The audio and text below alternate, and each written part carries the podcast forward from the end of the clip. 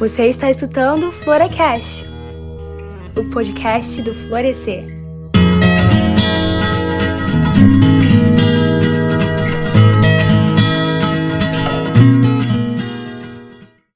Olá, agraciadas e favorecidas! Sejam muito bem-vindas ao podcast Florescer. Aqui é a Bruna Santini e hoje eu vou apresentar esse episódio incrível sobre mulheres e teologia, com a participação de algumas de nossas preciosas colaboradoras. Meninas, sejam muito bem-vindas! Oi, gente, eu sou a Beatriz, eu sou de Tubarão, Santa Catarina, tenho 19 anos e eu frequento a Igreja Verdade que Liberta aqui da minha cidade. Oi, gente, meu nome é Gabriela Encarmo, eu tenho 26 anos, eu sou da Igreja Presbiteriana do Brasil em Paranaguá. Sou de Paranaguá, muito prazer estar aqui com vocês. Oi, gente, meu nome é Median, eu sou de Caruaru, tenho 20 anos e sou da Igreja Batista Remaná. Oi, gente, eu sou a Lilian, tenho 21 anos, sou de Angra dos Reis e faço parte da Igreja Batista Monte Sião, daqui da minha cidade mesmo. É um prazer estar aqui com vocês. Oi, gente, eu sou a Alanis, sou da Igreja Presbiteriana do Brasil, aqui em Garanhuns, Pernambuco. Estou muito feliz de estar aqui com vocês também. E eu sou Bruna Santini, tenho 24 anos, sou de Goiânia, Goiás, mas hoje moro em Atlanta, nos Estados Unidos. Frequento a Igreja Videira Atlanta.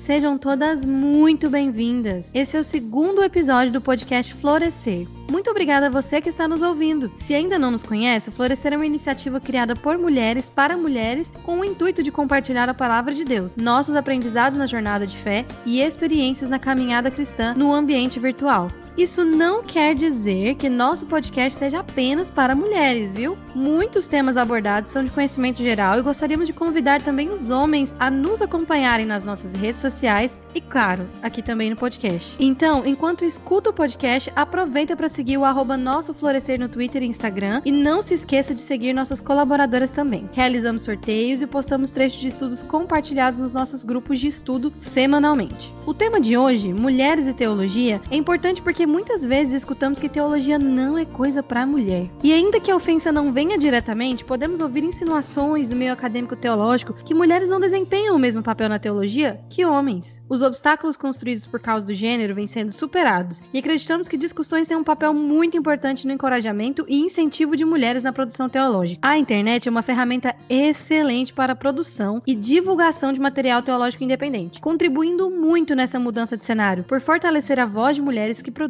teologia. Hoje vamos compartilhar um pouco da nossa experiência para motivar você, mulher, que está nos escutando e tem interesse em estudar teologia, seja por conta própria ou ingressando num seminário. E digo mais, se você nunca considerou o estudo teológico, esse podcast também é para você. Então vem com a gente.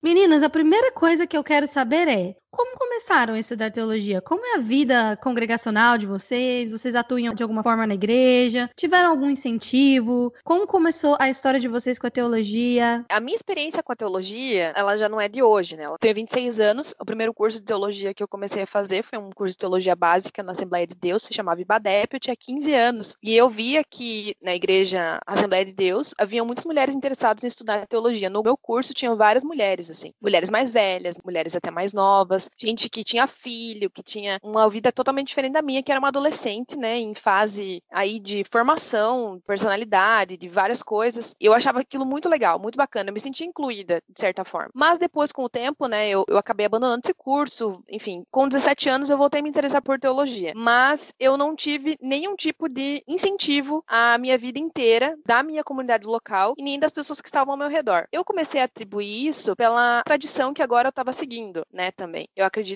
que, às vezes, em igrejas que não dão tanta ênfase ao ensino feito por mulheres, eles acabam deixando as mulheres um pouco de lado nesse sentido, né? Trelam muito ao fato de que, ah, não pode ter pastor, então a gente não vai incentivar o estudo das mulheres. Não precisa tanto assim. Só que a gente esquece que teologia não é só para coisas formais. Teologia é para tudo. Teologia está tá em tudo na nossa vida. Então, eu passei por muitos anos me sentindo vocacionada para teologia, mas é, não sendo incentivada em nenhum, nenhum sentido a estudar teologia. Eu via, eu, eu, via que eu era até um pouco melhor do que alguns meninos, mas nunca quis, assim, me achar melhor do que ninguém, mas eu via que os, alguns meninos tinham certa dificuldade. Eu era um pouquinho, assim, mais esclarecida em algumas coisas, mas eu era deixada de lado e eu não entendia o porquê daquilo. Com o tempo, isso foi gerando uma, um certo ressentimento no meu coração. Mas claro que depois eu tive todo um trabalhar de Deus para que eu não caísse, através desse ressentimento, em vãs filosofias, né, que me retirassem da centralidade do evangelho, que é o que acontece com muitas meninas. Essa é a minha experiência, né? Hoje eu faço mentoria teológica, não estou no seminário, até porque eu estou em outra fase da minha vida, me dedicando aos estudos em outra área, mas eu acredito que se eu tivesse tido um incentivo naquela época já, tivessem é, visto, olhado com outros olhos essa questão de mulher estudar teologia, eu, quem sabe, poderia ter contribuído para o reino de Deus de uma forma mais efetiva, mais tensa do que hoje eu posso fazer, considerando-se que eu hoje coloco muito mais das minhas energias em outros assuntos que não sejam teologia. Hoje eu frequento uma igreja batista, mas quando eu me converti ao evangelho, é, eu comecei a frequentar uma igreja que era neopentecostal, e a partir disso, a tradição de lá acreditava que existiam mulheres pastoras, e, e eu cresci, né, desde meus 12 anos, achando que eu ia ser pastora. Então, eu comecei, eu iniciei meu interesse não necessariamente na teo, em teologia propriamente dita, mas meu interesse a estudar a Bíblia, porque acreditando que eu era vocacionada para o pastoreado. E eu conheci mesmo a teologia, a palavra, né, os estudos, os fundamentos teológicos, etc., muito através da internet. Mas é, como a Gabs ela disse que, que foi desmotivada em relação mulheres não eram vocacionadas para o pastoreio, no meu caso, existe existia um incentivo à vocação, mas não existia um incentivo ao estudo pela tradição da igreja não incentivar o estudo da teologia. Que interessante. Pela tradição da, exatamente, pela tradição da igreja não é, incentivar o estudo da palavra, com aquelas frases de que a letra mata, e, e, com toda a questão, uhum. nossa, você vai ficar louca, você, o seu chamado vai morrer se você fizer isso. E eu sempre fui muito desmotivada nesse sentido, isso teológico. Então, assim, isso me prejudicou muito, porque apesar da desmotivação, eu comecei a pesquisar e comecei a procurar na internet. Isso eu tinha uns 14, 15 anos. Eu comecei a procurar na internet. Só que estudar teologia sem um mentoramento, sem é, ter um acompanhamento discipulado é muito complicado. Uhum. Então comecei a pegar um pouquinho dali, um pouquinho daqui. A minha teologia ficou muito manca nesse tempo. E no decorrer dos anos também eu fui vendo outros interesses, fui para uma universidade, o interesse foi se perdendo um pouquinho por causa disso, pela desmotivação, porque eu não tinha um estudo formal de teologia, a instituição que eu estava não incentivava esse estudo, então eu fui perdendo um pouquinho o interesse. E agora, de uns dois anos para cá, eu tenho retornado com esse interesse para teologia. Hoje eu faço um curso básico. Eu também acredito que se eu tivesse me engajado na época, eu poderia contribuir muito mais do que eu contribuo hoje a respeito da teologia para minha comunidade atual, mas eu acredito que tudo também tem um propósito, então existe um propósito de eu estar fazendo agora. Mas enfim, eu acho que é isso, é, o resumo é esse. Eu achei muito interessante algo que você disse e quem já passou por igrejas neopentecostais ou pentecostais entendem bem o que é isso. As mulheres, principalmente em igrejas pentecostais, elas desempenham muitas funções, pregando, liderando e Sim. é visto o ministério feminino como assim, como algo natural, necessário e muitas das vezes vezes como ali um dos pilares da igreja. Só que não há a, o incentivo necessário para o estudo teológico. Realmente, isso é um paralelo muito interessante. E nas igrejas que realmente focam bastante né, no estudo e no ensino teológico, as mulheres não têm tanto um papel ativo. Que, que paralelo interessante, né? Mas, é. Mid, conta pra gente um pouco a respeito da, da sua igreja também, como funciona aí na sua comunidade local. O meu interesse por teologia, ele começou quando eu fazia missões. Eu fui levada com poucos meses de convertida ao sertão e eu não consegui desenvolver tão bem porque eu não tinha tanto conhecimento. E foi engraçado porque eu fiz uma piada, sou cheia de piadas, e eu disse assim: a gente tá parecendo um monte de testemunha de Jeová, indo bater na porta das pessoas no domingo. Aí os meus amigos ficaram com raiva de mim e eu acho que Deus ficou também que ele me pregou uma peça. A primeira casa que a gente bateu era de um testemunho de Jeová. E o cara começou a me encher de perguntas. e eu fiquei, meu Deus, pra onde é que eu vou? Que eu não sei responder. Eu tinha poucos meses de convertida. E aí eu disse: não, assim que eu voltar, eu vou procurar um estudo teológico, vou me aprofundar mais. E aí eu comecei um curso básico de teologia, mas aí alguém viu que eu tinha desenvoltura para aquilo e que eu pegava as coisas muito fácil, eu estava muito sedenta, eu queria saber muito mais. Então, alguém me incentivou, eu não me lembro quem, mas alguém me incentivou a fazer logo o bacharel, de vez, e perguntou uhum. o que eu queria fazer com isso, só que isso eu respondo depois. Mas aí eu comecei a, a, a estudar num curso básico e me mudei para um seminário de uma igreja batista, que hoje eu congrego nessa igreja. E aí a minha atuação na igreja é um pouco dessa flexibilidade entre seminário e leva para a igreja, porque eu ajudo nos jovens e hoje eu dou uma ajuda nos cultos dos jovens e agora está sendo online, né?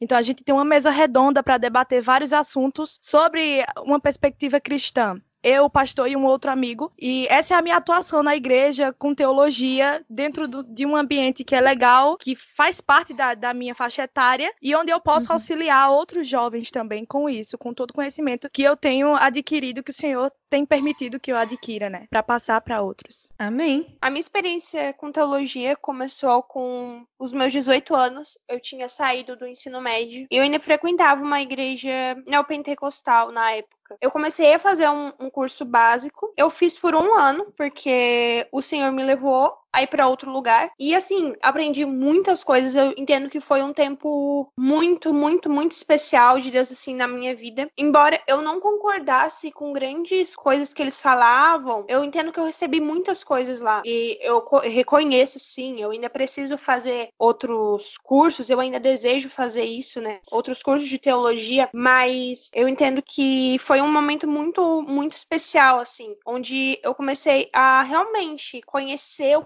caráter de Deus, eu comecei, comecei a, a ter um gosto muito, muito maior, sabe? Pela palavra, por ler boas literaturas. Eu acho que não basta apenas você fazer um ótimo curso, você tem que estar tá acompanhado de ótimas literaturas, porque isso vai mudar a sua cosmovisão. Você tem que saber quem que você vai ouvir, você tem que saber quem que você vai ler, porque isso tudo vai mudando, né? E também, assim, eu acho que Deus me permitiu eu caminhar com tantas pessoas, tanto da minha comunidade que eu frequento agora, tanto pessoas que a gente conhece, né? No Twitter, enfim, nas redes sociais, e que isso tem abrido oportunidades e portas, sabe, que eu nunca imaginei que iria abrir, né? Em relação a isso, em relação a eu conhecer mais de quem Deus é, sabe? Foi algo que eu sempre, sempre, sempre quis fazer. Eu ainda quero fazer, mas eu entendo que é um, é, ainda não é um tempo para mim chegar e falar assim, ah, não, vou voltar e vou terminar. Uhum. Né? Ainda não é um tempo porque eu tô totalmente voltada para outras coisas agora em relação à escatologia e algumas coisas que a gente está desenvolvendo junto com o Daniel, mas Entendi. são fases, sabe? Entendi. Mas... Você foi muito incentivada pelos seus amigos, você tem feito bastante estudo assim por conta própria, com material disponível na internet. Sim, sim, sim. Principalmente uhum. do Vitor, do Ângelo, sabe? São pessoas incríveis. Com certeza, né? Porque sua paixão é escatologia, né? e eles são, são mestres em escatologia. Ah, ninguém sabe, né?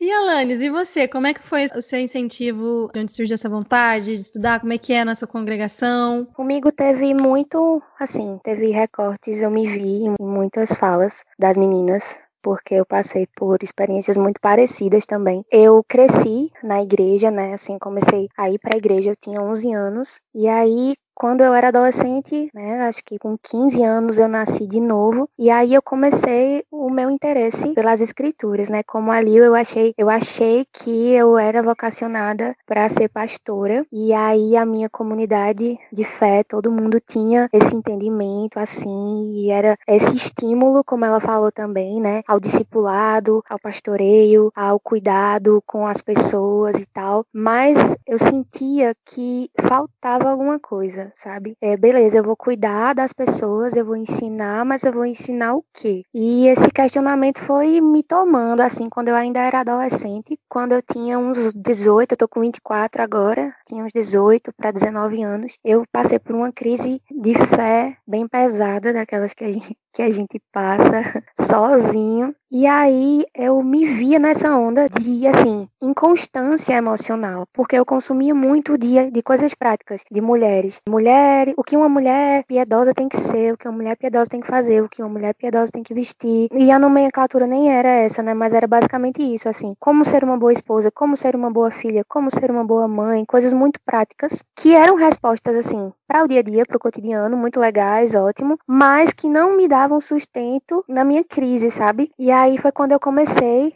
a me interessar por conhecer o Senhor profundamente. Acho que o meu ponto de partida foi assim, meu Deus, eu quero saber quem é Deus, né? Eu quero saber o porquê que eu sirvo Deus, o porquê que eu sigo Deus, o porquê que eu tô aqui, o porquê que eu faço isso. Curiosamente, quem me introduziu, né, como mulher na teologia foi um homem que foi o John Piper. Achei aquele famigerado sermão, né, de teologia fraca que produz mulheres fracas, e isso me levou assim a ter um interesse maior pelo Senhor. A igreja que eu fazia parte, né, a gente tinha uma escola. Essa escola fez um, um convênio com uma universidade e aí eu cursei, eu fiz o bacharel em teologia por essa universidade. E aí a minha, o meu conhecimento teológico, assim, a minha, acho que assim, a minha identificação teológica me fez migrar por outro caminho que era diferente da minha antiga igreja. E aí hoje eu tô presbiteriana, né? E isso tem me feito assim muito bem, mas ao mesmo tempo eu sinto essa essa necessidade de, de mais mulheres, sabe?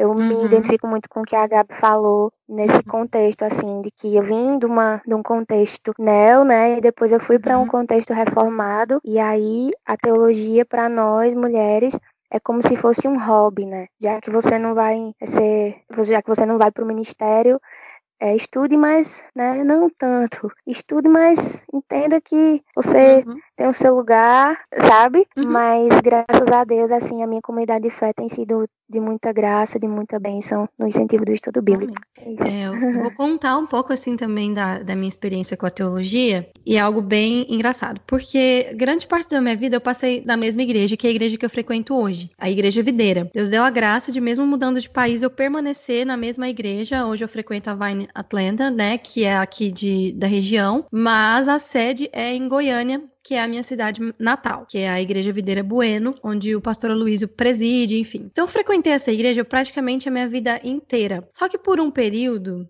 quando eu era bem novinha, eu nasci em um lar cristão, a minha mãe precisou sair, ela saiu da igreja, foi ajudar algumas igrejas, fazer algumas obras missionárias, a gente saiu um pouco da videira, só que a gente sempre estava ali, ouvindo as palavras e conectadas com, com a, a, videira, enfim. Esse período que a minha mãe foi trabalhar, foi fazer obras missionárias, nós passamos por muitas igrejas, pentecostais e neopentecostais. Emendou também com um período que eu comecei a cantar, que eu gravei meu primeiro CD, e aí eu fui cantar nas igrejas, e não só em Goiânia, mas também em outros lugares do Brasil, e conheci muitas igrejas igrejas.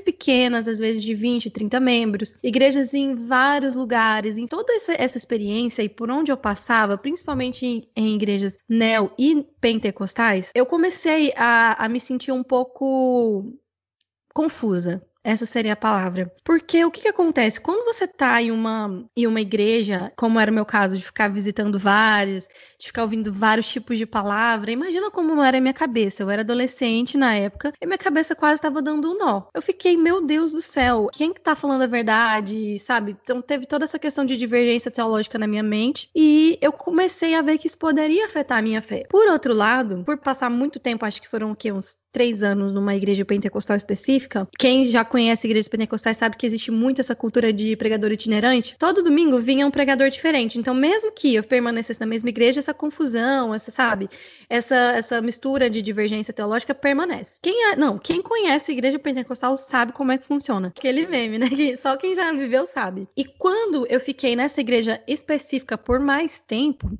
gente, preciso confessar um pecado para vocês. Eu cheguei a pensar. Meu Deus. Eu cheguei a pensar que eu sabia de tudo da Bíblia. Atenta. Eu tinha 14 anos de idade e eu fiquei por três anos ouvindo as mesmas palavras. E eu falei, maravilha! Porque o pregador começava, eu já terminava automaticamente na minha cabeça. Era sempre a mulher do fluxo de sangue, Elias e Eliseu, as mesmas historinhas. Sabe? Era tudo tão repetitivo que eu, poxa, 14 anos de idade já sei demais de Bíblia. E aí foi quando eu comecei a perceber que não. Era todo isso tudo, essa sensação, porque daí você acha que você sabe de tudo, aí você tem um problema. Você, poxa, mas se eu sei de tudo da Bíblia, como é que eu tô tendo esse problema? Você começa a questionar a sua fé. E juntando todo esse, essa, esse cenário, eu comecei a perceber que na verdade não. Na verdade, o que faltava era realmente a pregação e o ensino da palavra. Eu comecei a perceber o quanto teologia doente adoece as pessoas. Eu comecei a ouvir testemunhos de igrejas, de pessoas, falando a respeito de, de, de, de tragédias que aconteceram nas suas vidas por causa, por exemplo, da teologia da prosperidade. Isso começou a me doer. Eu falei assim, gente, isso não pode estar certo. Ouvindo tudo isso, eu me senti assim, é, é, é, levada a estudar teologia num, num nível de necessidade, entendem? Então, para resumir, quando eu era adolescente, eu sentia essa vontade de estudar teologia por necessidade mesmo. Porque eu sabia que se eu não estudasse, se eu não fosse atrás, poderia ser facilmente enganada. É, não tô aqui falando mal do pentecostalismo em geral, porque eu me identifico muito, mas a gente sabe que existem problemas e existem coisas que precisam ser reparadas e observadas, e uma delas é essa questão de pregação itinerante. Eu já vi uma bruxa pregar na minha igreja, que ela fez a pregação inteira e depois falaram que era a mediana. Eu tô vendo aqui a cara. Puxa. Wink. o pastor viajou, chamaram uma. Ó, oh, aquela mulher do fogo, vai vir pregar aqui. Aí ela começou a pregar. Jesus é, foi um grande homem, mas não era Deus. Aí eu, quê? não interromperam a mulher, ela continuou pregando. Imagina a confusão daquelas pessoas. Então eu fui sendo, sabe, vivendo isso, essa mulher pregando. E uma vez eu fui cantar numa igreja em, no interior de Belo Horizonte, Belo Horizonte não, de Minas Gerais. E, e o pastor pregou assim, uma hora falando do porquê se você desse um carro pra igreja, desse uma moto pra igreja, você seria curado de câncer. Eu comecei a ver essas coisas e, e ver, olhar as pessoas. E o meu desespero era tão grande, tão grande, que eu chegava em casa chorava, não, isso não pode estar certo. Por que que isso está acontecendo? Por que que as pessoas não acordam e não vão é, buscar na Bíblia, na palavra, e ler a palavra, e estudar a teologia, enxergar a teologia como forma de você interpretar é, é, e você estudar, e você, sabe, se proteger. E isso foi o que me levou a estudar teologia quando eu ainda era já adolescente, que foi o que me gerou a necessidade nesse ponto. Só que a vantagem, voltando para a igreja que eu participo hoje, é que, graças a Deus, o meu pastor é um pastor muito, muito bíblico. Então, quando você encontra pastores que são bíblicos, gente, deem valor, deem valor, porque não é toda igreja que é assim, sabe? Honrem seus pastores, honrem seus líderes, porque isso por si só já ajuda demais. E ele, e quando você tem um pastor bíblico, já você já se sente, né, motivado a estudar. Fico muito feliz porque na igreja que eu frequento hoje há essa preocupação. Assim que a pessoa deseja se tornar membro, há um curso de maturidade no espírito chamado Cursão, onde por seis meses são ensinadas verdades bíblicas básicas e há uma introdução teológica em quase todos os pontos necessários para ser um cristão, sobre um cristão, o que, que um cristão acredita, de acordo com a linha teológica da nossa igreja, claro. É, mas eu acho isso bem bacana e incentivo sempre que, mesmo que você não tenha interesse em estudar teologia, fazer um seminário, enfim, você precisa aprender e se aprofundar pelo menos no que a sua igreja acredita. O que a sua igreja acredita sobre salvação, por exemplo? Uma vez salvo, salva eternamente? O que sua igreja acredita sobre os fins dos tempos, Apocalipse? Qual é a linha teológica a respeito disso? O que, que você de fato acredita? Você precisa saber, saber defender, entender. Busque saber, entender, se aprofundar nisso. Então, o estudo da teologia, ao meu ver, deveria ser algo natural de todo cristão que a gente deveria buscar. Não gostaria que todos passassem pela experiência que eu passei de ter que estudar por essa necessidade de não se perder ou por já achar que já sabe de tudo. Tem crente que pensa a mesma coisa que eu, pensava com 14 anos de idade. Não adianta fingir que tem gente que pensa, mas enfim, é basicamente isso.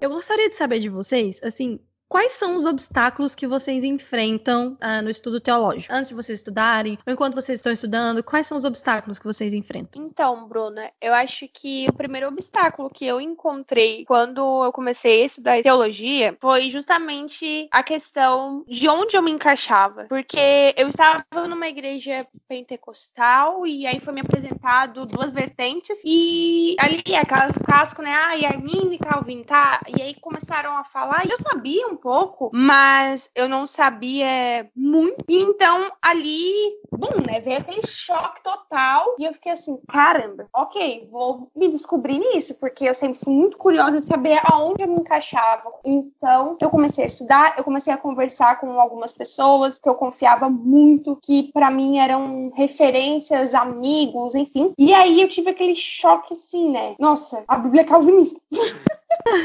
Sei, entendi. Então, no seu caso, foi mais essa questão de confusão de doutrina. Confusão de doutrina. Chegou isso para mim e eu fiquei assim, tá, ok, eu vou precisar então começar a descobrir o que é. E aí eu, ah, mas aí Deus é mau, então se ele faz isso. O Espírito Santo foi me convencendo, né? Foi me acalmando. Não que um seja certo e outro errado, não. É, existem basamentos bíblicos para ambos, né? Aí até eu me encontrar realmente ver, não, a minha posição é esta. Para mim, acho que foi uma das coisas mais complicadas. Fora também a questão de que enquanto eu estava fazendo o curso, eu fiquei desempregada. Então foram dois meses eu vivendo do sustento do Senhor, sabe? Porque, Entendi, querendo uhum. ou não, eu tinha que pagar o curso, por mais que fosse barato, quando você está desempregado, você não tem nada né? Uhum. Então, uhum, então tem essa, esse obstáculo financeiro. Eu acho que o obstáculo financeiro é um obstáculo para muita gente, né? Por isso que a internet é tão bacana, porque você tem acesso a muito material teológico, né, de qualidade, às vezes gratuitamente, acompanhando alguns pastores, enfim. Mas não deixem de tomar cuidado com o material que vocês consomem na internet, viu? Tem muita coisa boa, de fato, mas também tem muita coisa ruim que pode acabar te confundindo, pode até te atrapalhar mais do que ajudar. Você pode acabar se afogando no mar de informações, enfim enfim. Por isso é muito importante ter uma mentoria e consumir material que é recomendado. É, a Gabs também falou, né, Gabriela, um pouco a respeito dos seus obstáculos, né? Olha, eu acho que o meu maior obstáculo tem essa questão financeira, porque eu vejo que como os rapazes eles são mais incentivados para o pastorado, faço parte de uma igreja que não tem pastora e algumas das meninas aqui também. Então, assim, a igreja não vai financiar uma mulher no seminário porque ela não vai dar um retorno, digamos assim, no ministério no sentido de ser pastora. Então, não faz sentido a igreja manter a mulher no seminário como fazem com os homens. Normalmente é a igreja que mantém o homem no seminário, para ele virar um pastor, para ele virar um futuro ministro do evangelho, né? Essa questão do dinheiro ela é muito, muito, muito real. Inclusive até hoje eu passo dificuldades em relação a isso, porque eu tive que me desenvolver em outras áreas, depositar toda a questão financeira em outra, outra área, porque eu pudesse ter um retorno e uma atuação efetiva na sociedade mesmo, é que não seja teologia, né? A teologia, na verdade, ela molda a forma como que eu vou aplicar a minha área é, de estudo atual, né, que é o direito. Mas eu sei que provavelmente eu não vou conseguir viver disso. não vou viver do ministério, não vou trabalhar com o ministério na igreja, entendeu? Assim como os, os, os pastores fazem. Claro, existem discussões teológicas a respeito disso, a respeito da nossa atuação. O ministério feminino ele tem que ser incentivado, sim. Existem várias formas das mulheres atuarem na igreja, não só sendo pastoras. Precisa entrar nessa, nesse ponto específico, mas uma das, das dificuldades é essa: a gente não tem incentivo financeiro, a gente não tem incentivo financeiro da igreja para isso. Às vezes a gente não consegue também financiar isso, como meninos que também não são incentivados pela igreja não conseguem financiar uhum. os estudos. E eu acredito que um preconceitozinho assim mesmo surge porque é como se não fosse nosso espaço, entendeu? Como se não fosse nosso lugar. O ensino uhum. teológico não é o nosso, não, não é o nosso espaço. E eu acho isso muito, muito, muito triste, porque eu lembro uma vez eu, eu cheguei num pastor meu e falei assim, pastor, eu quero ser professora de teologia. Eu quero, acho que eu vou fazer um mestrado em teologia. tava louco para fazer Andrew Jumper e tal. Ele falou: Você vai fazer pra quê? Pra quê que você vai fazer? Vai fazer alguma coisa, outra coisa, vai fazer, vai fazer, mulher tem que fazer outra gente. coisa. É, Nossa. É, entendeu? Eu falei, não, mas eu quero uhum. ser professora de teologia. Aí hoje eu faço mestrado em direito, provavelmente, né? Vou continuar nessa área aí durante muitos anos, né? Essa, esse vai ser meu sustento. Mas, assim, tem esse, essa, esse preconceitozinho, assim, eu acho que é porque é não é o nosso espaço, entendeu? A Entendi. gente costuma ver muitos homens, não é o nosso espaço. Então, além do obstáculo financeiro, vocês acham que, por terem algumas igrejas que não consagram mulheres a pastoras, é, existe um, uma barreirinha a mais para mulheres entrarem no, no, no, mundo da teologia? Vocês acham isso? Ah, eu acredito essa barreira que foi criada, invisível, ela afeta também as meninas de modo que elas também não se sentem, é, não têm muita vontade. Eu vejo que tem muitas meninas que não têm interesse mesmo, assim, tipo, faz parte delas, assim. Elas querem mesmo falar sobre filhos, sobre casamento, sobre várias outras coisas e não entrar na teologia de uma forma mais densa, mas porque talvez elas tenham sido condicionadas por todo esse ambiente, entendeu? Que uhum. faz com que elas acreditem que esse, esse seja o espaço delas unicamente. Em 2017, eu decidi que eu ia fazer vestibular para teologia e escolhi um seminário bem famoso aqui no Brasil, inclusive. Fiz o vestibular e, pelo que eu vi do gabarito, eu tinha acertado tudo. Acho que só tinha errado uma. Eu acertei tudo fiz um textinho bem legal e tal. Falei, cara, a chance de eu passar é muito alta. Eu praticamente gabaritei a prova. Quando chegou o dia do, do resultado, eles não falaram que eu reprovei. Eles só me mandaram, ó, oh, infelizmente, você não vai poder cursar a teologia conosco e tal. As Nossa. vagas. Então, foi muita busca por vagas e não sei o quê. E eu fiquei, ué, ah, daí eles falaram que eles verificaram minha ficha e eu não teria condições de, de cursar o curso com eles. Eu fiquei, ué, mas como assim? Eu que tenho que saber se eu tenho condições de cursar o, o, o seminário com vocês ou não. Sou eu que estou pagando, uhum. eu que, né? Não, não, não tem isso. Aí eu mandei e-mail para ele, fiz o que eu pude, assim. Aí depois de um tempo, eu comecei a conversar com uns, uns amigos meus que trabalhavam no seminário. Aí falaram, Gabi, então, é porque aqui eles estão focando mais em, em líderes pastorais. Então, eles estão dando prioridades para os homens estudarem aqui. Não é que você tenha reprovado, você nunca reprovou. Inclusive, eles nunca disseram que você reprovou, mas a gente, eles tiveram que dar oportunidade mais para os homens estudarem. Meu e Deus, essa foi chocante. a minha experiência com, com o vestibular em, teologia, gente. Nossa, gente. É, é muito difícil. Eu acredito que além da, do não incentivo ao estudo, ainda tem aquela questão de que algumas igrejas ainda, assim, ensinam que a mulher tem que ficar calada, né? Que a gente não, não pode ensinar, que a gente não pode servir ensinando, nem as nossas irmãs mesmo. Isso faz com que a gente não tenha mentoria, né? A gente, se quiser estudar teologia, me fiz tudo você sozinha e vá-se embora. Nesse de você estudar sozinha, você fica um pouco perdido, né? Eu lembro que no começo, quando eu me introduzi, né, no estudo da teologia, me filho, eu tava naquilo, naquilo que a gente chama de fase da jaula, né? Tava para comer todo mundo, uhum. porque vocês não sabem nada, eu sei tudo, vocês não conhecem uhum. nada, eu conheço tudo. Isso agora eu descobri o mundo, agora eu descobri outro universo, meu Deus, eu sou um super saiyajin. A gente, eu tinha essa, essa, essa fase Ai, já. E eu precisava, porque assim, quando eu comecei, eu tava num, numa, ainda numa, numa denominação muito diferente do que eu comecei a crer, sabe? Uhum. Porque eu já tinha é, tido a experiência de um lado, né, de toda uma vida, mas aquilo era como se eu não tivesse encontrado as respostas que eu procurava, sabe? E daí, quando eu comecei a estudar, as respostas que eu procurava, eu encontrei e aquilo me cativou. O meu pastor diz assim: a teologia reformada, ame-a ou deixe-a. É. Você não, não tem, você não tem Boa. como, né? E aí eu me, eu me apaixonei assim. E como eu estava indo em outro, outro lugar, estar nessa posição era como se eu fosse rebelde na igreja, né? Uhum. Era como, era como se eu quisesse dividir a igreja e questionar, não dava muito certo, porque era um ato assim, ainda meio que de uma rebelião velada e enfim. Uhum. Então eu senti assim, para mim, a maior, é, o maior desafio mesmo no começo uhum. foi a falta de mentoria, assim, a falta de alguém para dizer, ó, vai por aqui, cuidado uhum. no que tu fala, cuidado em como tu se expressa. É muito difícil, sim, é muito difícil. Como a Lilian falou, cara, quando você vem de um ambiente neopentecostal, igual a gente estava conversando no começo, a, a mulher trabalha muito, mas você escuta demais, a letra mata, isso é, isso é algo, né, um problema geral, não é só para mulher, mas olha, a letra mata, a letra mata. Sim. Eu tinha um, um, pastor por um período, né, nesse período que eu falei, de igrejas pentecostais e tal, que ele proibiu os membros de lerem livros. Proibiu? Você tem noção da gravidade de algo assim? A cara da Midian, gente, é a melhor que a gente tá se vendo aqui no Skype. A Midian falou alguma coisa. Ah, coitado! Ninguém me. Pra... Deixou calada. Se fosse comigo, eu direito. Isso. Eu quase que falo, eu quase que começo a falar de abuso espiritual aqui. A Bruna falando de negócio de livro, vamos ficar para o outro podcast, porque eu quase comecei a lembrar de abuso espiritual. É, nós falaremos sobre isso. Muito, a gente vai falar sobre isso. Nossa, essa questão é muito de abuso espiritual. Sim, ah, por você ter a participação feminina muito ativa em igrejas que justamente desestimulam o estudo teológico, a gente acaba perdendo um pouco, né? Porque você vê, é, no meio pentecostais tem muitas figuras femininas que estão ali, que estão pregando, pastoras ou não, estão na linha de frente. E a gente sabe que com o estudo teológico, talvez elas seriam o quê? Uma bomba, né? Eu, eu, tô, eu sou o lado do fogo aqui nesse. Eu acho que o que todo mundo que é batista presbiteriano? Não é possível. Lilian, você é de qual igreja? Ai, eu sou batista. É, meu, ah, meu Jesus.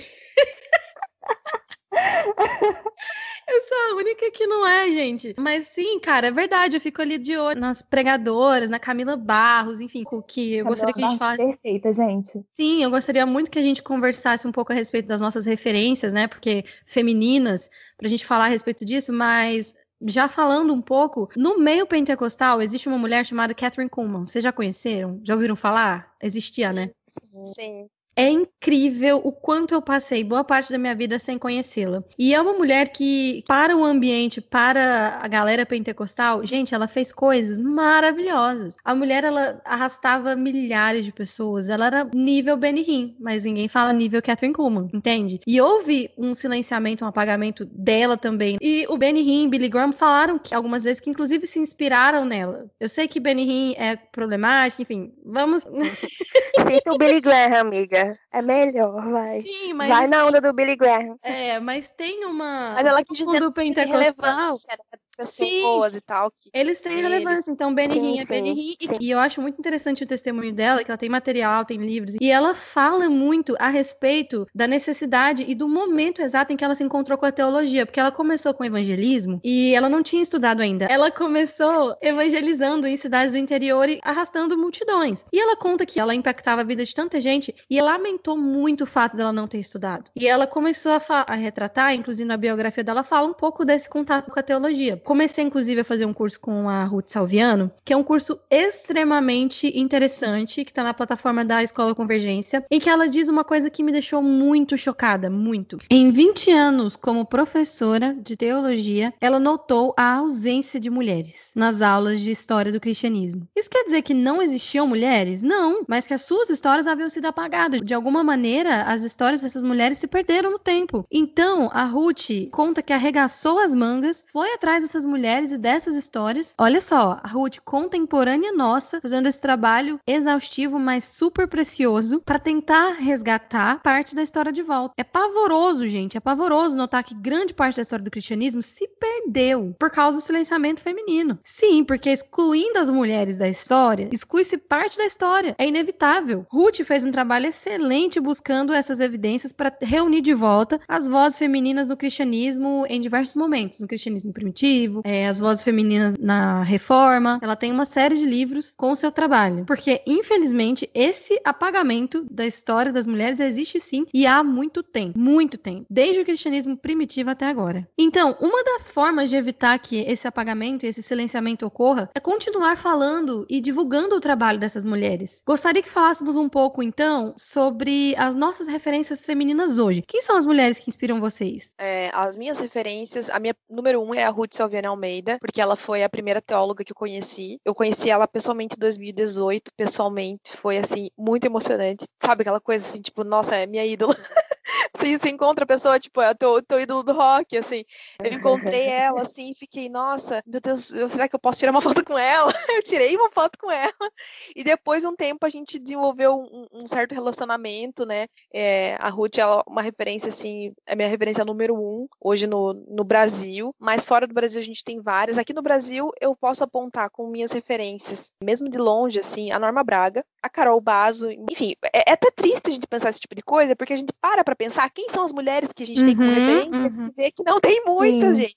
Não tem Sim, é muitas. muito triste. Essa é a questão. E eu acho legal que agora com as redes sociais a gente tem conhecido alguma uma ou outra, né, que estão apagadas aí. A maioria das pessoas não entendem essa realidade. A gente tá falando sobre isso, assim, constantemente nas redes. Eu acho que é muito importante que a gente se una, mas ainda tem gente que pergunta, que vê a gente falando, precisamos de mais mulheres no meio teológico, e pergunta, mas por que que não tem? Então a gente precisa desenhar, falar, olha, não tem por causa disso, por causa daquilo, tudo que a gente tem feito aqui. E é muito importante que a gente se una. Eu tenho muitas conversas com as minhas amigas, a gente fala, olha, já é tão difícil você encontrar mulheres que querem estudar teologia, que são engajadas, enfim. A gente precisa se unir, a gente precisa, sabe, se juntar para poder divulgar o trabalho uma da outra. A Bia tem um podcast, a Midian tem um podcast, a Gabriela também. Cada uma aqui tá trabalhando em alguma coisa, seja na comunidade local, seja na internet. A gente precisa se unir. Eu vejo muito essa questão da união como uma forma de diminuir, né, esse silenciamento. Sim, sim. Essa questão da união que a Bruna falou, ela é muito importante. Quando a gente vê alguma coisa, alguma mulher fazendo algo bacana,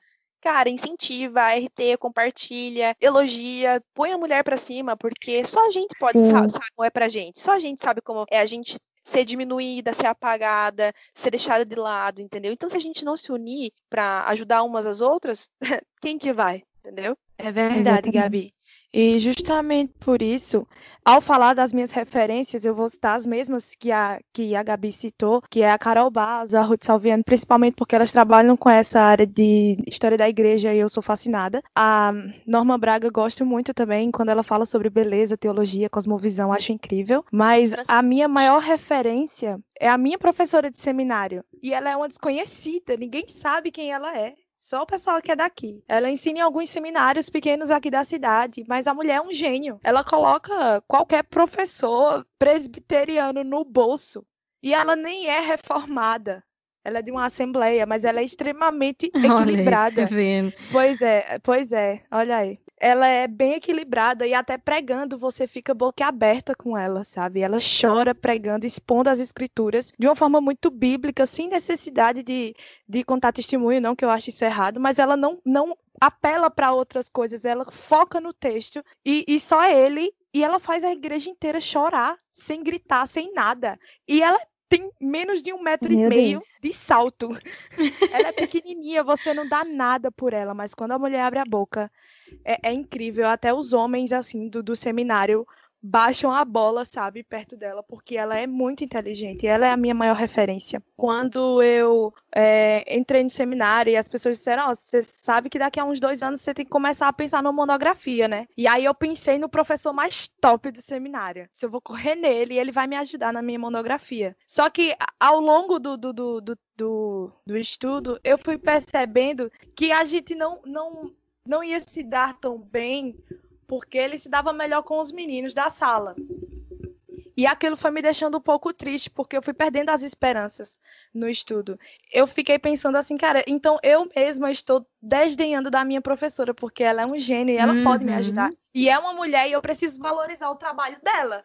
Uhum. E aí eu fui e corri logo para ela, disse, professora, eu preciso da sua ajuda, o meu tema é sobre isso aqui. E ela até ficou um pouco assustada na hora, ela disse, olha, não, não é tanto a minha área, mas eu posso lhe ajudar sim, eu vou lhe passar algumas leituras e a gente vai começar a fazer essa monografia juntas. E eu fiquei muito feliz, porque hoje sim eu reconheço que ela é uma das maiores referências que eu tenho. E eu gostei muito do que a Gabi falou sobre apoiar essas mulheres, sabe? Não só as que já são conhecidas, como a Carol Base da Vida, mas também aquelas que não são conhecidas e que a gente sabe que, que são mulheres que, que têm contribuído para a teologia, não infelizmente de uma forma global, mas na comunidade onde elas estão inseridas, elas estão trabalhando e elas estão contribuindo para a teologia daquele lugar. Eu costumo pensar que mesmo que o Senhor não nos faça mulheres assim tão conhecidas, que a gente consiga estudar e ser útil onde ele nos colocar. Ser útil não uhum. pela fama ou por, pelo que aquilo pode nos trazer, mas por servir. Sabe, eu sou uhum. mulher, mas eu sou um ser humano, eu tenho um cérebro. Eu posso uhum. estudar teologia, sim, e eu posso ensinar né? teologia. Curiosamente, esse fato é verdadeiro. eu, eu humano um é um ser humano e tem um cérebro. e eu posso sim, porque a Bíblia nos instrui, instrui as mulheres mais velhas e mais sábias a instruir as mulheres mais novas. Eu acho Exatamente. que é em uma das cartas de Timóteo que, que, que Paulo fala isso para ele, e também das crianças. Mas eh, uma vez eu não lembro se você, eu não sei se você lembra, Bruna, a gente estava falando no Roda, e Gabi também, e, e Cacau falou algo muito interessante sobre é, as mulheres ensinarem as outras mulheres, e não Sim. só isso, mas também isso. E aí eu acrescentei, as pessoas estavam falando que as mulheres são maioria na igreja hoje. Uhum. E aí eu acrescentei que as mulheres precisam estudar teologia para conduzir a maioria da igreja, porque se uma, a mulher mais velha e mais sábia precisa conduzir outra mulher e a igreja é composta por muitas mulheres, então uma das necessidades da gente estudar e valorizar as mulheres que estudam e ensinam teologia é justamente porque elas estão conduzindo, entendam o que eu estou querendo dizer, não liderando e sobrepondo e uhum. pastoreando, porque porque Sim. conduzindo maioria da igreja. A grande Isso, parte da igreja uhum sabedoria. A necessidade sabe? do simples discipulado. É mais fácil uma mulher ser discipulada por uma outra mulher. Existem coisas que eu, como mulher, me sinto mais confortável conversando com outra mulher. E você, se você fortalece as mulheres da igreja com uma teologia saudável, como a Alanis falou, teologia forte produz mulheres fortes, você consegue fortalecer a igreja. Você consegue apoiar as mulheres e, enfim, a comunidade de fé só tem a crescer. Mesmo que não exista aquele papel de liderança lá na frente, pregando, fazendo tudo, um outro ministério que a minha igreja dá muita atenção atenção, que é o Ministério Infantil. A mulher saber ensinar a criança, não passando o DVD de Barbie na hora do culto, filme da Disney na hora do culto na salinha, mas ensinando a criança, ah. não de uma forma infantil, mas ensinando a, a criança, biblicamente, de uma forma madura, isso é extremamente necessário. Isso é possível, se, ainda que você deixe, é algo que eu sou maravilhada é, na história das mulheres da minha igreja, é isso. É uma das igrejas com o maior ministério infantil da América Latina. São, assim, dezenas de milhares de crianças, e eu sou fruto desse ministério infantil. Então, ainda que você entregue para as mulheres, assim, as crianças, igual muita gente vê isso como demérito, que não é algo extremamente precioso, é, mulheres pastoreando crianças e discipulando mulheres, enfim, a mulher tem um papel importante. E ela precisa Sim. receber o ensino teológico. Ela precisa receber. Exatamente. Só que uma pergunta que eu tenho para vocês, essa questão de aconselhamento, vocês também assim preferem assim ter esse aconselhamento por outras mulheres? Tem esse desconforto? Como é que funciona? É engraçado pensar sobre isso, né? Porque até no discipulado, até não, inclusive, principalmente no discipulado, a gente precisa do conhecimento teológico, né? Porque senão o nosso discipulado acaba caindo no achismo, acaba caindo num estudo comportamental de como que a gente deve fazer, de como que a gente deve ser. E aí, muitas vezes eu me vi, assim, nesse meio, assim, de, de meio que de manipulação, sabe? No discipulado, meio que ensinando aquilo que eu queria que a pessoa me desse o retorno. E era um jeito muito sorrateiro de manipular. Como a Bru falou, uma teologia doente adoece as pessoas e adoece a igreja. E a gente poder, assim, compartilhar disso. Só que aí ao mesmo tempo a gente fica no impasse, né? Eu vou falar com que mulher, meu Deus, né? Eu vou falar uhum. com quem dentro da minha igreja. Assim, graças, graças ao, ao bom Deus, mesmo estando numa igreja presbiteriana de, de interior, que a gente sabe que é igreja de interior.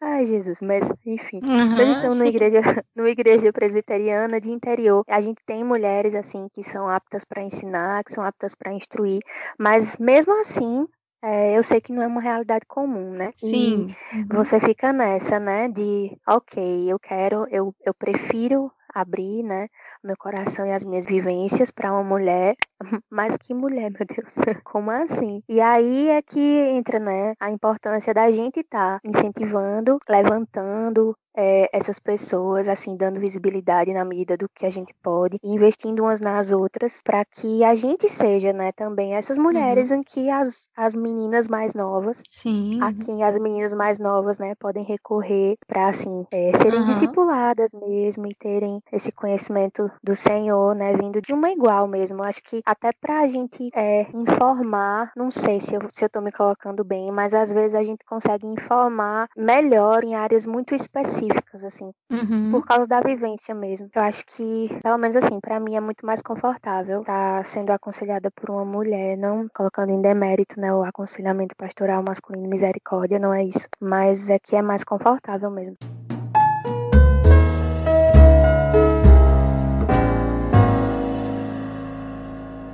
E por que que vocês acham que os homens se incomodam tanto? Pelo menos a gente vê isso muito no Twitter quando a gente fala que precisa de mais mulher na teologia. Pergunta de ouro. Porque eles são machistas. a Lilian e a mídia.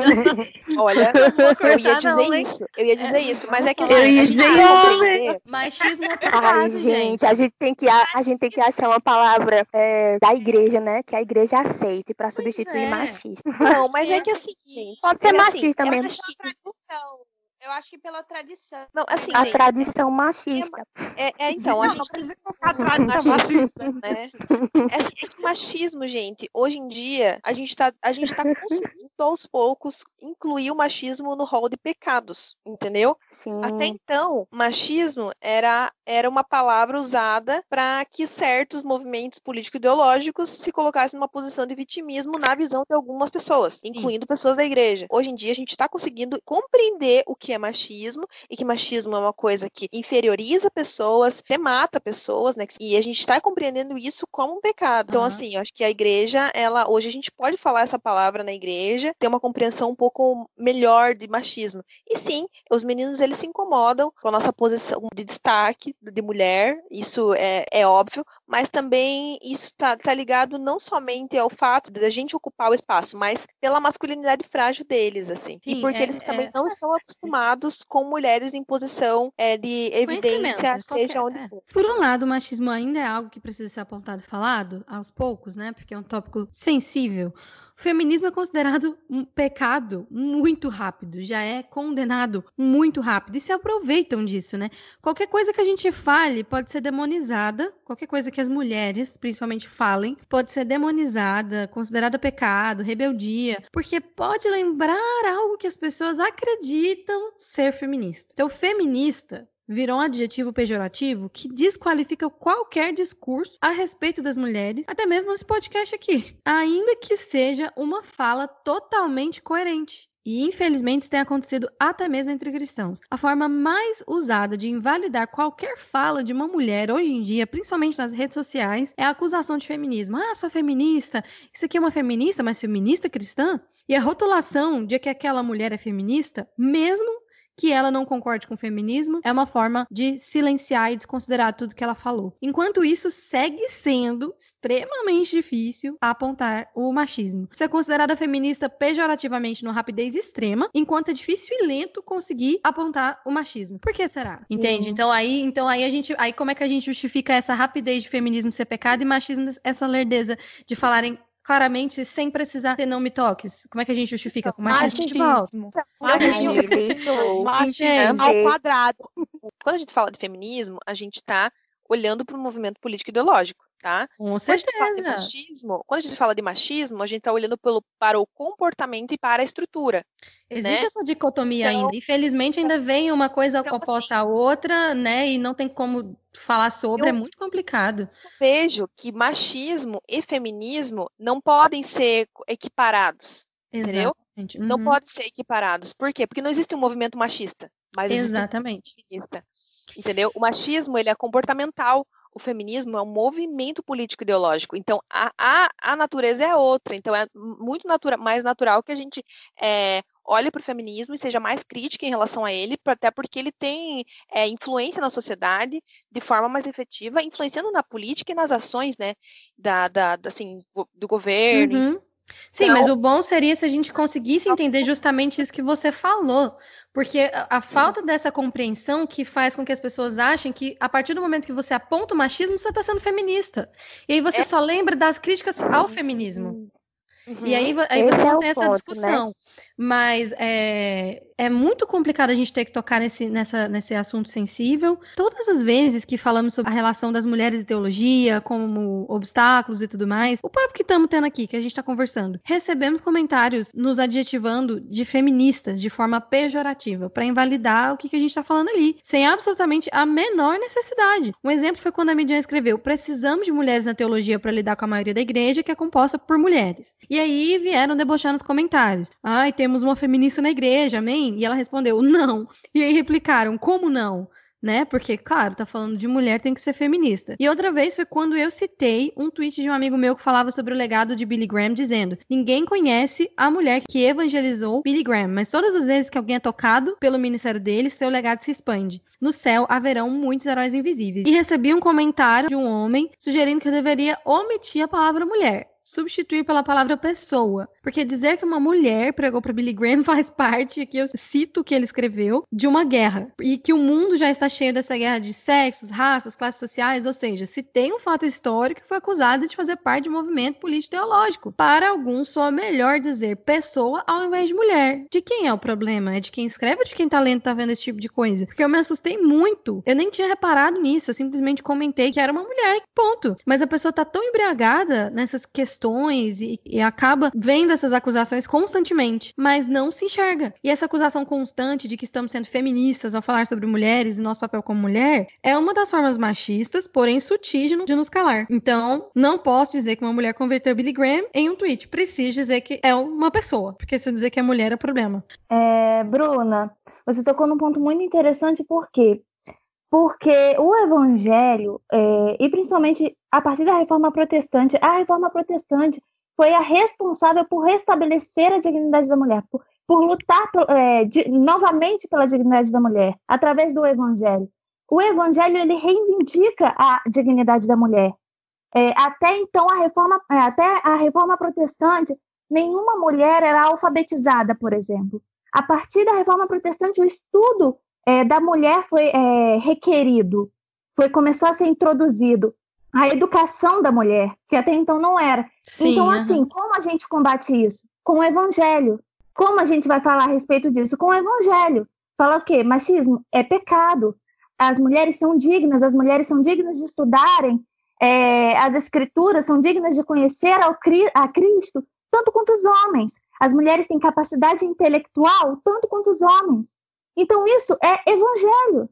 É, a, a, reforma Com protestante, uhum. a, a, reforma protestante, ela reivindicou o quê? Que todos eram iguais para compreender, todos eram seus próprios sacerdotes para compreender e uhum. estudar. Então, é, a partir disso, começou a se reivindicar a alfabetização de mulheres, que, que antes não existia. Uhum. Que antes não existia. Então, nós vemos traços disso até hoje. É, ver mulheres hoje ensinando é, teologia tão, são poucas, são, mas olha o quanto a gente já conseguiu. Quando a reforma protestante uhum. surgiu, as mulheres não sabiam ler. Uhum, uhum. Então, olha o tanto que a gente alcançou até agora, o tanto que Cristo fez até agora, uhum. sabe? É, então, a gente está conseguindo construir, a gente está conseguindo ocupar esse espaço. O que a gente pode fazer é não desistir, é permanecer, uhum. é fazer o que a gente está fazendo agora, que é incentivar outras mulheres a estudarem, que é incentivar outras mulheres a buscarem. É, é o que a gente pode fazer e estudar também, sabe? Uhum. Exatamente. Ai, vai ser chamada de feminista, com certeza. Com certeza, já vai ser, ser chamada de... de... rebelde. Vai com ser cancelada muitas vezes. Cancelada de novo. É, é como, eu, como eu disse sobre, sobre essa questão de, de heróis invisíveis, né? Que muitas mulheres acabaram tendo a sua história apagada e eu acho muito perigoso também quando a gente afirma que não há mulheres no campo teológico. Existem, não são tanto quanto os homens, mas elas existem, só que elas não têm tanto alcance. Existem mulheres muito forçadas, como a professora da Midian, que está ali no seminário desempenhando um trabalho, mas que às vezes não vai receber um reconhecimento, e isso afeta outras mulheres que querem estudar. Então, se a gente não entender isso, não reconhecer, eu acho que a gente só tem a perder. Uma das coisas muito interessantes é que a mulher de Provérbios 31 não é uma princesinha da Disney, ela é uma mulher que trabalha, que sabe, que é esforçada. E você. Sim, e você vê que, que a Bíblia nos ensina nosso valor, a Bíblia ensina o que nós somos como mulheres, que por isso nós devemos e precisamos estudar teologia. Isso é algo muito delicado, mas enfim. Eu gostaria também de fazer uma pergunta para vocês. O que, que vocês pretendem fazer com o estudo teológico? A gente falou isso a respeito ao longo do, do, do podcast, mas só para a gente conversar um pouco. Eu quero ser pastora. Tô brincando. Tô brincando. Olha lá. Nossa bispa. Vocês vão fazer com esse copo. Nossa bispa. Apóstola. Ah, gente, eu quero, eu quero concluir o seminário e fazer um mestrado, muito provavelmente em História da Igreja. Eu quero escrever livros também. E eu também quero ensinar teologia no ambiente acadêmico mesmo, não necessariamente eclesiástico, mas não tô negando convite. Brincadeira. Pode me chamar para pegar. meu número para contato, 81, brincadeira. Mas palestrar, ensinar academicamente teologia, escrever, eu quero. E atuar nessa área de história da igreja, creio eu, se a minha cabeça não mudar daqui a um tempo. Eu quero servir na minha igreja local, né? Eu acho que uma coisa que é muito importante a gente é, olhar para as mulheres que estão perto de nós, né? E enxergar nelas também esse, esse potencial esse feminino de entender e e, e amar o estudo das escrituras, né? E eu acho que eu tô muito por aí também, pelo caminho de Midian, de, de ter uma, uma carreira acadêmica, se isso glorificar a Deus, se isso for o que Ele quer, né, para mim. Mas eu quero muito começar, assim, instruindo de alguma forma as mulheres da minha comunidade local, meio que, que plantar, sabe? Nesse, nesse solo mesmo da comunidade local. Acredito que é muito importante. Eu pretendo, a princípio, é, me especializar em educação cristã e principalmente nas referências é, históricas a respeito da reforma protestante junto com a educação. Eu faço pedagogia, então estudar a educação em paralelo com o cristianismo para mim é muito interessante. Eu gosto muito disso. Pretendo com certeza servir a minha comunidade local. Acho que eu comecei a fazer a fazer curso por isso, porque eu sentia uma necessidade de me aprofundar mais nesse sentido para poder servir a minha comunidade local e quem sabe também seguir uma carreira acadêmica. Eu não almejo isso nesse momento, por agora. Acredito que eu tenho muito ainda a construir, evoluir para isso. Mas se eu pudesse aprover ao Senhor que eu assuma isso, que eu siga uma carreira acadêmica também, eu gosto bastante, mas é isso. A princípio, estudar mais e servir a comunidade local não almejo, eu realmente não almejo uma vida acadêmica, não é isso que eu quero, eu não quero ser professora de seminários. Eu gosto de ter contato um a um, eu gosto de ter olho no olho, eu gosto de desse tipo de coisa. E eu entendo que um bom teólogo, ele vai dançar várias danças ruins, mas uma dança ele vai dançar muito bem. E eu entendo que existe uma importância muito grande da gente descobrir qual que é isso que a gente dança muito bem, qual que é esse assunto que a gente dança muito bem, e a gente, eu vou usar uma, uma expressão assim bem pentecostal, né? Incendiar essas pessoas com, com a mensagem que o Senhor colocou no nosso coração, né? Eu vou dar o meu exemplo a respeito de escatologia, foi algo que para mim eu já sabia algumas coisas, mas para mim foi algo que revolucionou a minha vida. E eu sei que o Senhor quer que eu passe isso adiante. É a minha paixão. Eu vivo para isso, eu vivo para ensinar as pessoas a respeito disso. Não somente isso, né? Graças a Deus o Senhor me dá muita graça, muita graça para mim saber falar algumas coisas, porque assim, eu não sei. Eu entendo que a gente precisa encontrar esse nicho específico e desenvolver aquilo que a gente realmente gosta, aquilo que a gente realmente acha que vai para frente. E ser tipo assim, nossa, eu vou tentar saber tudo sobre isso para mim conseguir explicar com, com maestria para as pessoas ao nosso redor, para explicar e ter um zelo, sabe, imenso pela palavra, um zelo imenso pelo ensino, sabe? Eu acho que existe muito potencial em mulheres na parte do ensino. Para mim, eu acho isso incrível, porque a gente começa a entender que em Cristo não existe homens nem mulheres, mas todos são filhos, né? E não existe um filho que tem uma preferência maior e uma preferência menor. Todos têm um lugar. Então, a gente precisa começar a entender isso, sabe? Sabe? E eu creio que a gente tá rompendo com isso, né? Então, eu tenho interesses muito diversos em relação à teologia. Eu sou apaixonada por teologia. Existem poucas coisas na teologia que eu não gosto. Mas eu acredito que eu tenho interesse em ajudar pessoas em relação às suas vocações. Eu tenho uma coisa assim muito forte em relação à vocação, missão, ministério, entendeu? Algo, algo nesse sentido, assim. Eu tenho muito interesse e eu vi que Deus me usou muito, trabalhou muito na minha vida em relação a isso. Eu hoje consigo ajudar algumas pessoas nesse sentido. Eu tenho interesses assim que, infelizmente, eu não conheço mulheres que têm interesse em relação à teologia, tipo hermenêutica, né? Até a medida falamos a respeito disso esses dias. A gente tem mais referências masculinas, são assuntos mais, entre aspas, de homem, e são coisas que eu tenho interesse, mas é porque eu sou acadêmica. Então, assim, eu vou querer sempre uma coisa mais robusta, mais pesada, mais complexa. Eu gosto disso. Quero ensinar e sempre uma coisa assim, fora, mais teórica mesmo. Assim, eu sou bem mais, mais teórica. Mas vamos ver o que Deus vai fazer, né? Aí nos próximos anos. Quem sabe a gente grave um próximo podcast daqui a algum tempo e a gente possa Uhum. É, ver o que Deus fez com as nossas vidas depois disso. O que eu quero fazer com um estudo teológico, é, inclusive eu já sou graduada, sou bacharel em Direito, e, mas eu tô querendo fazer um mestrado em Teologia. Já dizem que estudante de Direito é chato, estudante de Teologia é chato, os dois. É o combo. Os dois juntos é pior ainda.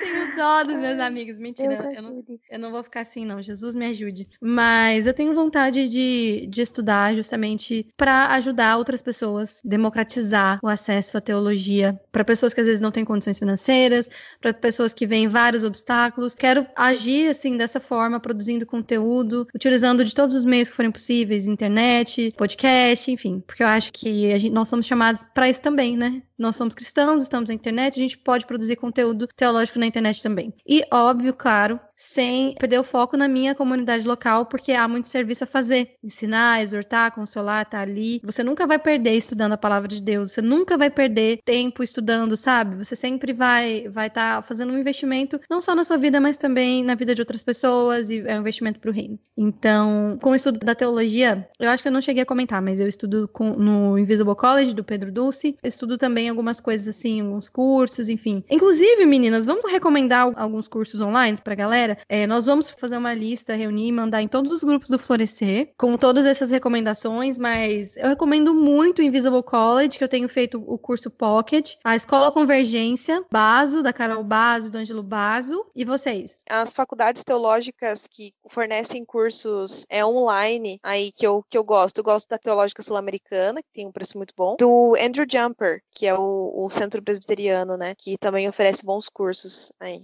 Também tem a Hope, né, para quem não conhece a Hope, a iHope daqui do Brasil. Então, eles disponibilizam também online, tanto presencial, né, para quem for Florianópolis está nos ouvindo, tem presencial. Eles também têm EAD. Também tem o Escola Novamente, que é um curso básico do Leandro Vieira, junto com algumas pessoas da igreja dele. Eles estão para abrir uma turma online. Inclusive, assim, eu tô super interessada porque a grade é incrível, é super completa. Mas pro pessoal que é de Curitiba, também tem pessoalmente deve ser melhor ainda. É, gente, eu vou indicar que eu faço, que é o seminário Martin Buster, que tem professores como Franklin Ferreira, Jonas Madureira, etc., estão os mais conhecidos, né, para que vocês já tenham uma referência de como ele, o curso é bom. Eu faço o curso básico, que ele é de um ano, mas também tem seminário mesmo, é, teológico, e alguns outros cursos lá. A plataforma é boa, tem um preço acessível. E, enfim, eu vou indicar porque é o que eu mais conheço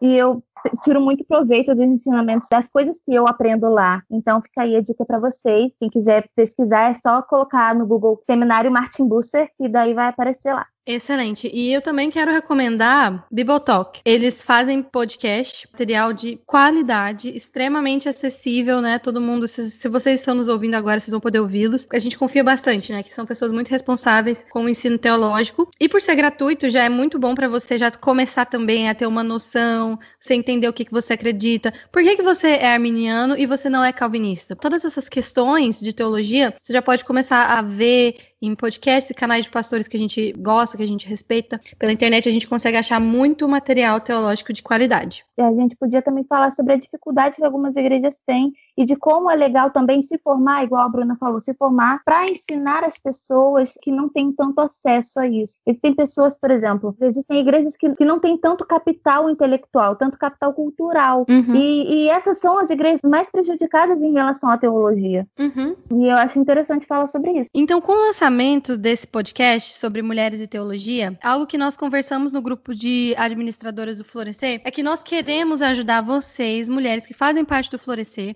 compartilhando o nosso conhecimento que a gente tem estudado, enfim. Então, a partir de agora, os nossos estudos não serão somente naquele formato devocional, aquela coisa mais quase uma autoajuda. Nós falaremos também sobre assuntos teológicos, tomando cuidado, claro, porque nós sabemos que tem pessoas de todos os tipos de denominação. O ensino teológico ele não é feito para constranger nem para, eh, sabe, diminuir. O ensino teológico ele é um debate acadêmico, então você pode sim falar sobre escatologia, falar sobre várias linhas, enfim, de forma que todo mundo entenda realmente. O importante importante é você saber o que você acredita e por que você acredita naquilo, sabe? Não queremos convencer ninguém de nada, mas nós queremos começar a introduzir o ensino teológico no Florescer também.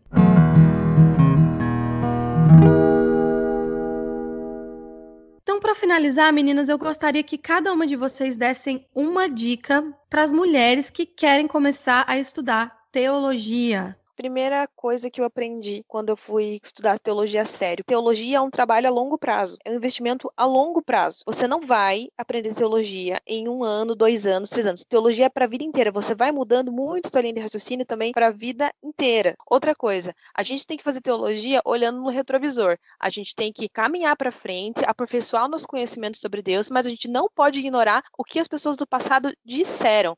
Eu vejo muitos jovens falando isso. De repente, eles jogam todo mundo no lixo do passado e acham que descobriram a roda, o fogo agora. Não caminhe para frente olhando para o retrovisor, aprendendo com as pessoas do passado, com a tradição, com todo mundo do passado. Tenha em mente que teologia meio que já tudo foi escrito. O que a gente vai escrever agora são aplicações contemporâneas da teologia, né? Te teorias teológicas assim já foram meio que inventadas. A gente já, já tem muita coisa escrita, gente. Eu indico que sempre que vocês verem, tiverem contato com algum curso, com algum livro, vocês façam muitas anotações, muitas anotações, muitas mesmo, que vocês façam amigos na área da teologia, que vocês possam tirar essas dúvidas. Não tenham vergonha, porque é para Deus, é, é, o teu aperfeiçoamento sobre o conhecimento de Deus, então você não tem que ter vergonha nenhuma de errar, de, de fazer muita pergunta, você tem que correr atrás mesmo você tem que estar exposto sempre a materiais de boa qualidade, entendeu? Eu vou indicar algumas coisas que você pode consumir para que você esteja sempre exposto a um material de boa qualidade.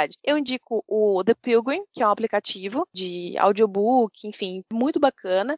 Indico que você tenha um Kindle para que você tenha materiais de livros teológicos ou, e de outras áreas também por um preço mais acessível, né, do que nos livros físicos. Sei lá, se você tiver condições disso, né, fazer assinatura do, do Kindle Unlimited, Audible, eu acho, assim, isso pode ser um pouco, um pouco absurdo, não sei, mas o que eu aprendi é que boa teologia no Brasil chega um pouco depois. Então, se você quiser se aprofundar bem na teologia, aprenda a falar inglês assim, aprenda a ler inglês pelo menos, porque os melhores livros eles estão escritos em inglês. É, infelizmente isso é, é, verdade. E você tem que desenvolver um hábito, um hábito de estudo, né? O estudo ele não precisa ser de 8 horas por dia, 10 horas por dia. Você tem que estudar um pouco por dia. Nem que você estude uma hora por dia, você vai estudar na, naquela semana sete horas naquela semana de teologia, entendeu? Você sempre vai estar exposto a bom conteúdo e sempre você vai ter o hábito de estudar teologia. E você tendo em mente paciência paciência consigo mesmo que aquilo vai ser um trabalho a longo prazo, você vai fazer isso com muito mais prazer, com muito mais deleite, e você vai desenvolver de uma forma com mais qualidade naquilo. Então é isso que eu queria dizer. Uau! É. Então, minha dica é para você investir em boas leituras, né? Seja com livros físicos mesmo ou pelo Kindle, mas existe alguns autores que são muito especiais, sabe? Óbvio que tudo isso vai depender da sua cosmovisão, vai depender da forma como você enxerga o plano de Deus, vai depender da forma como você interpreta as escrituras, porque aqui mesmo nós vamos ter meninas que acreditam que a Bíblia é muito mais simbólica do que literal, vão ter meninas aqui que vão pensar de outra forma e tá tudo bem, mas existem algumas pessoas que, ao meu ver, são excepcionais para uma boa base teológica, que é George Eldon Led, ele é sensacional. Walter Kaiser Jr., D.A. Carson, tem o Chesterton também, ele é incrível. Tem o A.W. Tozer, ele é fenomenal, assim, a W. Tozer tem todo o meu coração. Então, assim, a gente vai até mandando algumas dicas para vocês de leituras daquilo que a gente está lendo, né? Eu acho que é algo muito bacana, se vocês quiserem. Era minha dica, assim mesmo, né? Invistam em leituras muito boas. E se ainda vocês tiverem condição, condições financeiras, assinem o Amazon Prime. Gente, foi a melhor coisa que eu fiz na minha vida, porque agora eu peço livro, assim, ó, a rodo, a rodo. E tipo assim, tem livro que você paga 11 reais. Bom para você, ruim pro seu bolso. E toda hora tá tendo, tá toda hora tá tendo promoção na Amazon, tá incrível, meu Deus do céu. É, a minha dica é, é um pouquinho diferente, mas acredito que esteja de, de acordo né, com, com o que já foi falado aqui, que é para estar em comunhão com os irmãos. Esteja em comunhão enquanto você estuda, porque a prática da teologia se faz em comunhão. A Bíblia diz que assim como o ferro afia o próprio ferro, o irmão também afia o seu irmão. Então é com ele que você vai aprender, é com ele que você vai praticar, ele que vai te ouvir e de repente te corrigir. No seu irmão, na comunhão com a igreja, que a gente vai praticar a humildade, e a boa teologia. A boa teologia nos incentiva a sermos mais humildes e aprendermos uns com os outros. Então, é, eu particularmente fui muito prejudicada, porque quando eu comecei a estudar teologia, eu não tive uma mentoria que me falasse isso, e eu entrei numa crise de fé e deixei de ter comunhão com os meus irmãos. E durante esse período eu fiquei naquela jaula também por conta disso. Eu acho que isso pode ser muito evitado se nós tivermos paciência e humildade para ouvir os irmãos, se a gente comungar com eles, sentar à mesa com eles, conversar, se dispor também a aprender e não só a ensinar, porque, é, gente, eu faço pedagogia, então vou muito bater na tecla de que é, da mesma forma que a gente ensina, a gente aprende aquilo que a gente está ensinando. isso é uma questão pedagógica até, mas é isso, a prática do ensino nos leva também a aprender. Então, é que a gente tenha humildade no estudo, que a gente tenha comunhão com as pessoas, porque assim também isso nos vai fazer crescer intelectualmente e também em, é, em intimidade com Cristo. A minha dica, é, se você deseja realmente fazer um seminário, é que antes de tudo você procure seu pastor, você procure a sua liderança e pergunte qual a sua liderança vai lhe recomendar fazer. Qual a visão do seminário que vai bater melhor com a visão da sua igreja? Para que você possa servir melhor. Caso a sua intenção não seja fazer um seminário, mas se aprofundar em algumas leituras, acho que a dica das meninas são maravilhosas. Na Amazon Prime é maravilhoso. Alguns livros, algumas leituras que são mais específicas em certos assuntos. E também tem um site muito legal que eu vejo de vez em quando é o Voltemos ao Evangelho. Eu gosto muito do conteúdo deles e até quando eu estou precisando fazer uma uma pesquisa mais profunda sobre alguma coisa, eu sempre vou lá e pesquiso sobre tal assunto e sempre tem algum devocional, algum estudo muito bacana e eu consigo aprofundar. Então, fica aí a dica para vocês.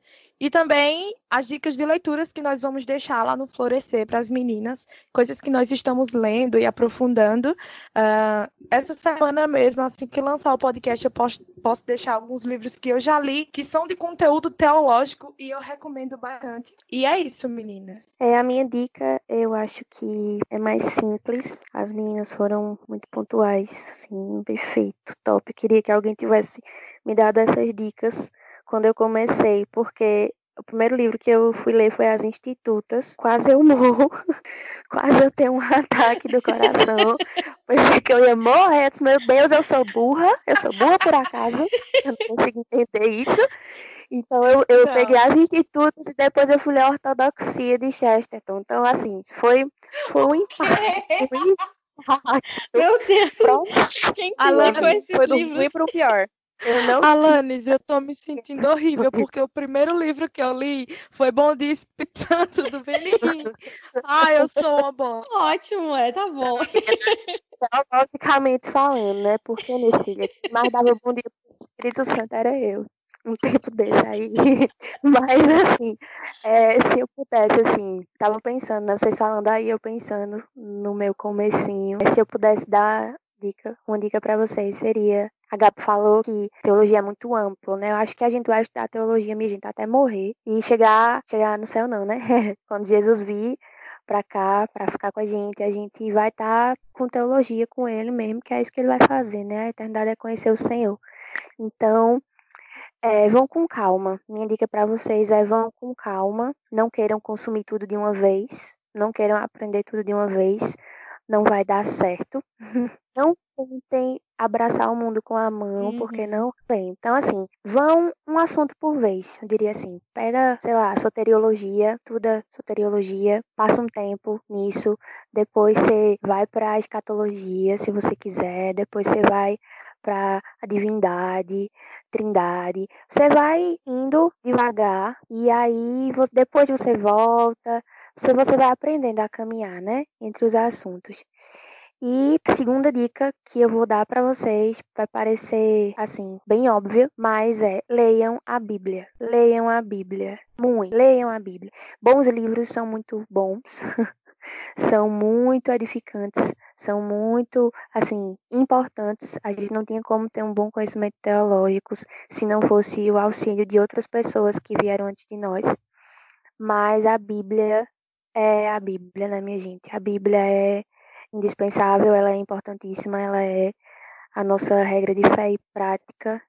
Então, leiam a Bíblia, porque às vezes eu me perdi muito nesse caminho de, de estudar, estudar, estudar, e eu me vi assim, lendo livros, lendo livros, e não li a Bíblia, e tinha alguma coisa errada, né, no, na minha busca por esse conhecimento. Então, leiam a Bíblia, vão devagar, e leiam a Bíblia, porque ela é o nosso alimento, é dela que a gente come, é ela que a gente vive. E aí, se falar na Bíblia, tava pensando aqui, só rapidinho, um comentário bem aleatório. Tava lendo o João esses dias, o Evangelho de João. É interessante que, não sei se vocês perceberam, acho que vocês já perceberam isso, que a primeira pessoa para quem Jesus revela ele mesmo é uma mulher, né? Que é uhum. a samaritana. Então Jesus vai chamando a galera, vem, vem comigo, vem comigo, me segue, vem comigo, me segue. Mas quando ele encontra a mulher samaritana, ele diz: É, minha filha, eu sou o Messias. Então a gente vê que o Senhor conta, né, com a gente também. Depois disso, ela foi-se embora, né, ensinar e pregar e dizer, tá, achei o que disse que eu tinha vivido tudo, que eu tinha cinco maridos, meu Deus. Quem contou a ele, quem disse a ele, não sei, é só pode ser Messias, né?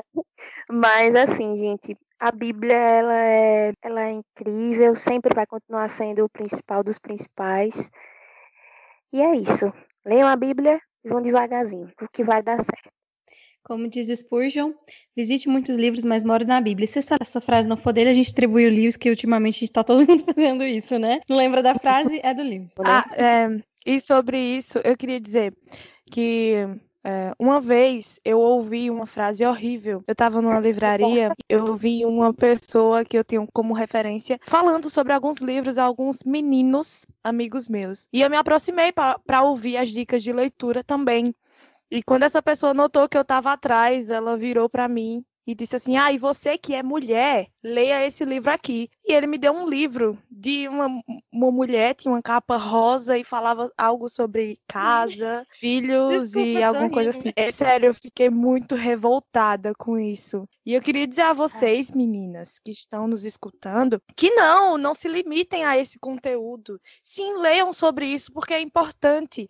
Mas não só isso, leiam sobre tudo. Como o Gabi falou, a área dela é mais acadêmica, é mais densa, é uma coisa mais complexa, como hermenêutica. E se você gosta disso, se aprofunde nisso. Se você quer escrever livros, não escreva só sobre casa, família, marido, roupa que tem para lavar, água que faltou, prato na pia. Meu Deus, que coisa tão chata.